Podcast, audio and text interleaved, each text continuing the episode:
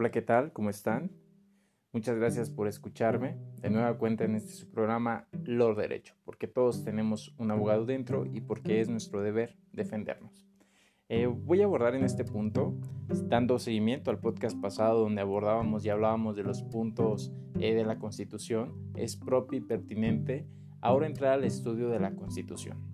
Eh, voy a única y exclusivamente tocar del numeral primero al 10, esto para no hacer tedioso el podcast y también pues para poder abordar y especificar punto por punto por qué la importancia y la trascendencia de la Constitución. Como ciudadano pues debemos de entender este, qué deberes y derechos tenemos y también en su momento voy a dedicar un podcast exclusivamente para que nos quede claro cuándo se es ciudadano mexicano. En este caso, la Constitución maneja solamente dos cuestiones por la que se considera una persona ciudadana y en su momento es un tema de estudio bastante interesante, pero lo vamos a dejar pendiente, esto con la finalidad de abordar lo que nos acontece y lo que nos importa el día de hoy. Muy bien, eh, primero debemos considerar que la Constitución, las garantías constitucionales mejor conocidas, o los artículos, emanan hacia leyes federales, es decir, de las mismas eh, numerales o interpretaciones que la ley marca, eh, se derivan todo este tipo de cuestiones legales. ¿sí? Ya aquí nacen las leyes federales y después dan pauta a leyes estatales y después este, incluso hasta reglamentos. Recordemos que nada puede ir por encima de la Constitución. Entonces es la importancia que se le da. El artículo primero constitucional nos habla de que todas las personas gozarán de los derechos y prerrogativas que la Constitución establece. Ojo, aquí nos dice algo importante. Toda persona.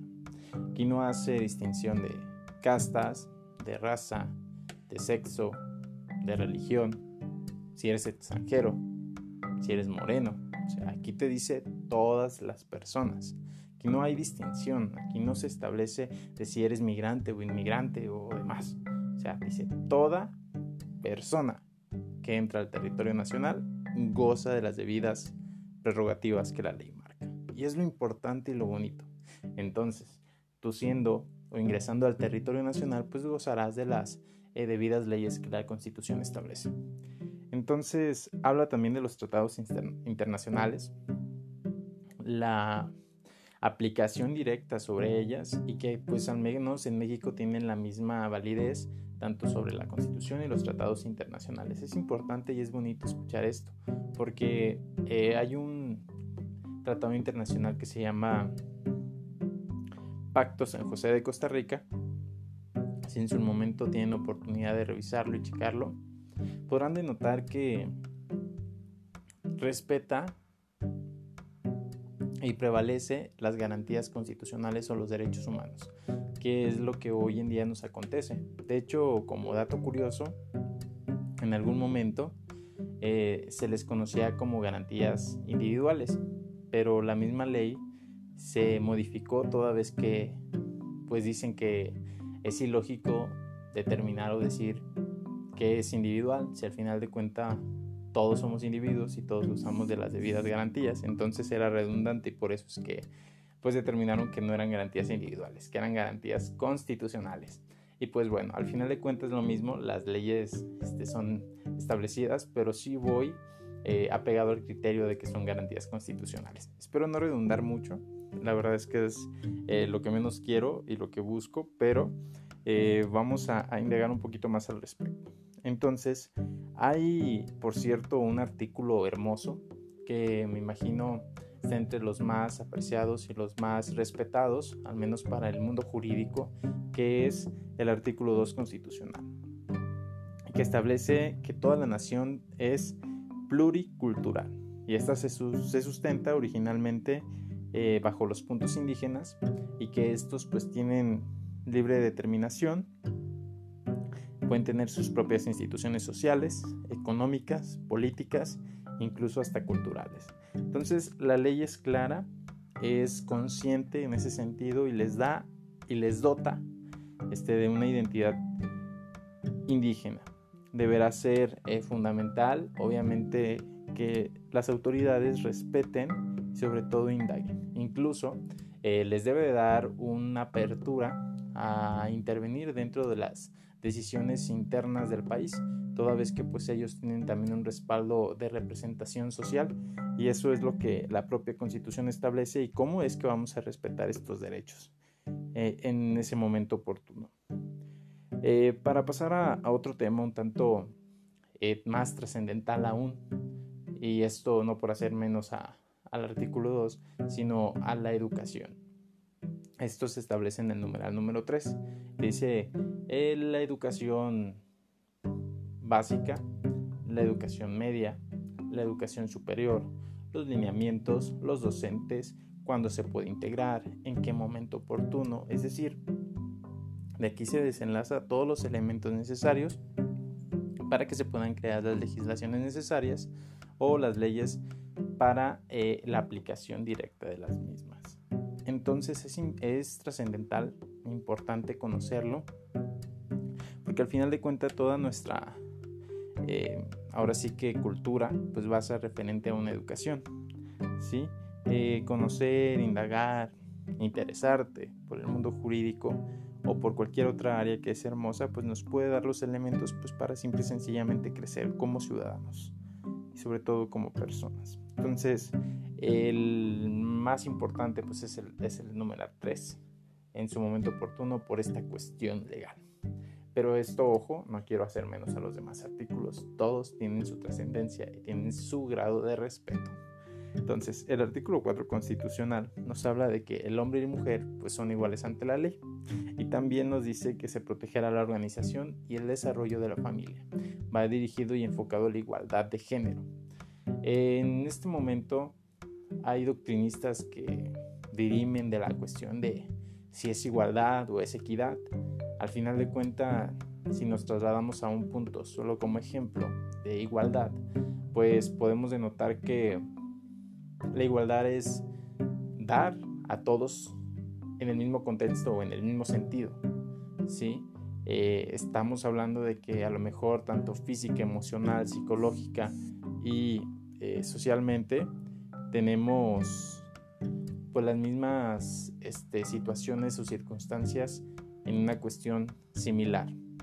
¿sí? Entonces eh, aquí sí hay un énfasis distinto entre equidad y entre igualdad. La equidad es darle al que no tiene en la situación para hacerlo eh, crecer o evolucionar hasta el grado de lo que todos tienen. Y la igualdad no. La igualdad es, aunque tengas, te doy porque todos deben de tener la misma situación o la misma vertiente. No sé si me explique en su momento, si no háganmelo saber, créanme que buscaré un mejor ejemplo para poderlo comprender y explicar mejor. Esta es la importancia del artículo 4, que nos manifiesta que pues, todos somos iguales y que todos tenemos los mismos derechos. El artículo que para mí de pronto es más importante también, que es fundamental, es el de la libertad de comercio. Y esto viene reflejado en el numeral 5, que te dice que toda persona y que a ninguna se le podrá impedir que se dedique a la profesión, industria, comercio o trabajo que se le acomode siempre y cuando sean lícitos. Es por eso que de pronto me da mucho coraje y rabia ver que los gobernadores de los estados, ver que personas, eh, autoridades, pues se sientan con el derecho de privar a otras de ejercer una profesión o de ejercer un determinado acto de comercio que es un sustento, es una forma de sobrellevar y de llevar a cabo pues una vida diaria, generar la economía para comer, para sustentarse económicamente y que se les limite y que se les prohíba. Es por eso que, bueno, ante estas situaciones que emiten los gobiernos de los estados, debemos de recordar que al final de cuenta afortunadamente tenemos la constitución. Y ustedes dirán, bueno, pero ¿qué puedo hacer? ¿Cuál es mi situación? O ¿qué opinión me das? Pues bueno, tenemos el juicio de amparo. Este es importante, es como dato curioso, la constitución, eh, perdón, el juicio de amparo se creó por dos jaliscienses justamente cuyos nombres tienen dos de las avenidas más importantes de la ciudad, que es Ignacio Luis Vallarta y Mariano Otero, en compañía de Manuel Crescencio Rejón, crearon el juicio de amparo. Y esto con la única eh, vertiente para que se haga respetar la constitución. Es decir, se veía en su momento que autoridades sobrepasaban la ley, hacían lo que querían literalmente, no había un tribunal o un juzgado que determinara o diera pautas para que se respetara la propia constitución o velara por los intereses de la misma. Entonces de aquí es donde estos jaliscienses ilustres pues crean este juicio de amparo para que se respete y para que sobre todo sea prevalecido el derecho constitucional.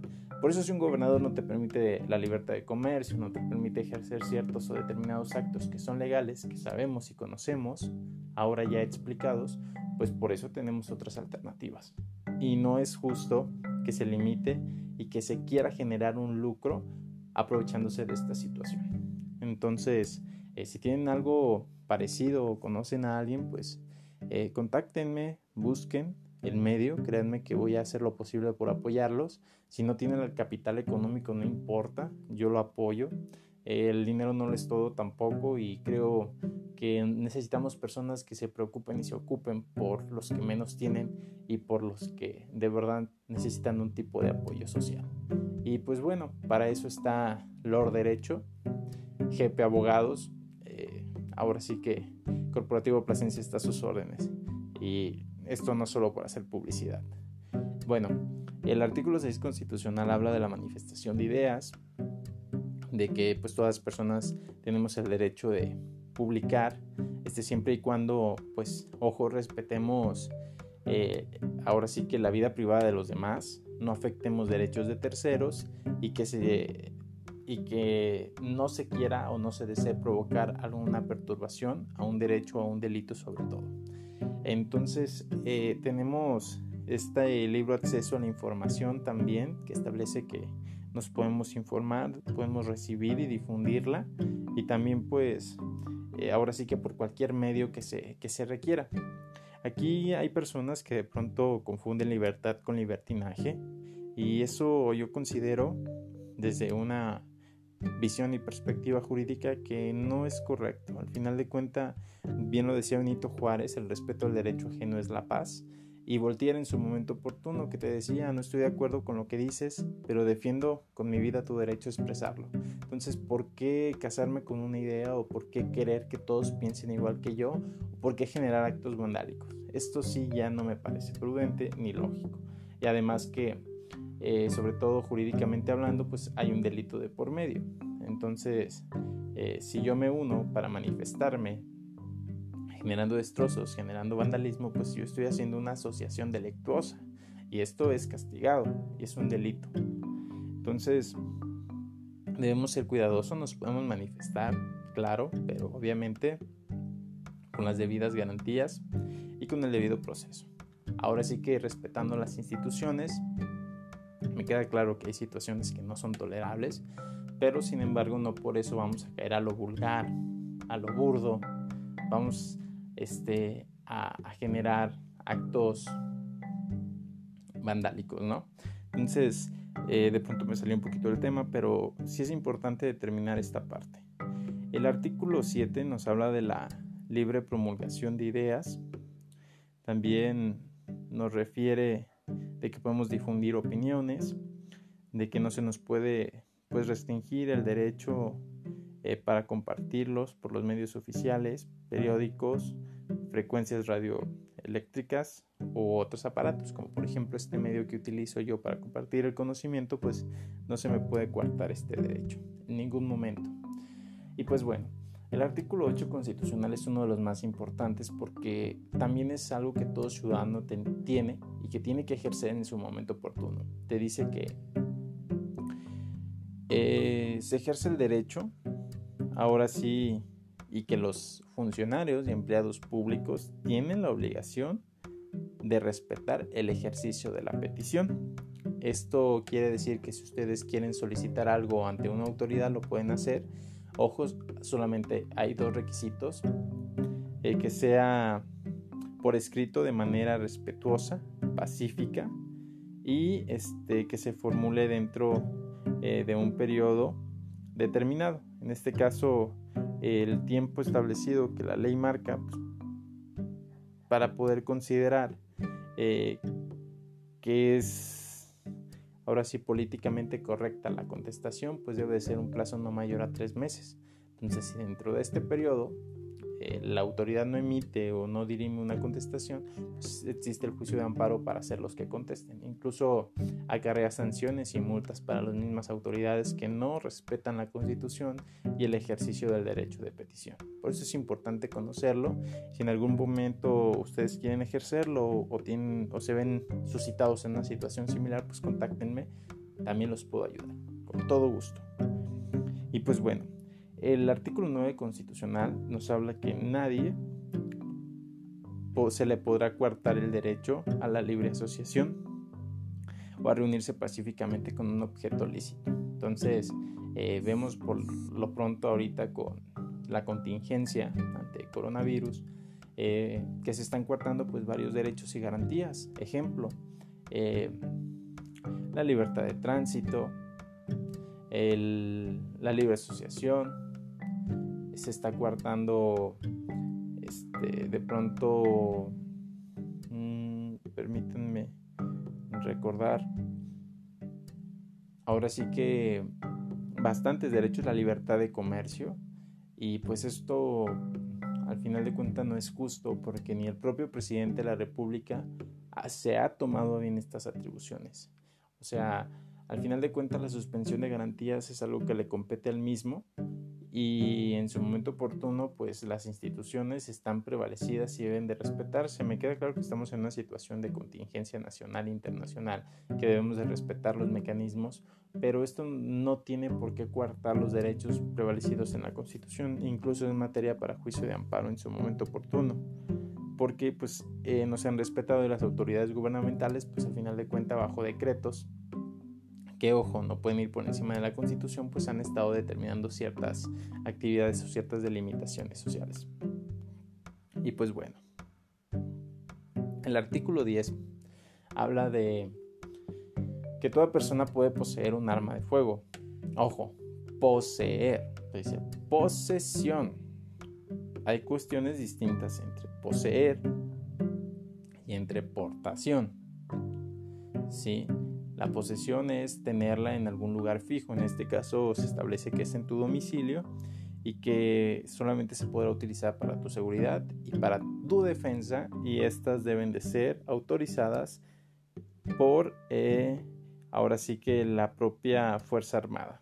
¿sí? Entonces no pueden ser eh, ahora sí que armas que son única y exclusivamente para uso establecido en el ejército. Entonces deben de ser aquellas que la propia Secretaría de la Defensa Nacional establece y que sobre todo pues el permiso se puede solicitar y se puede otorgar.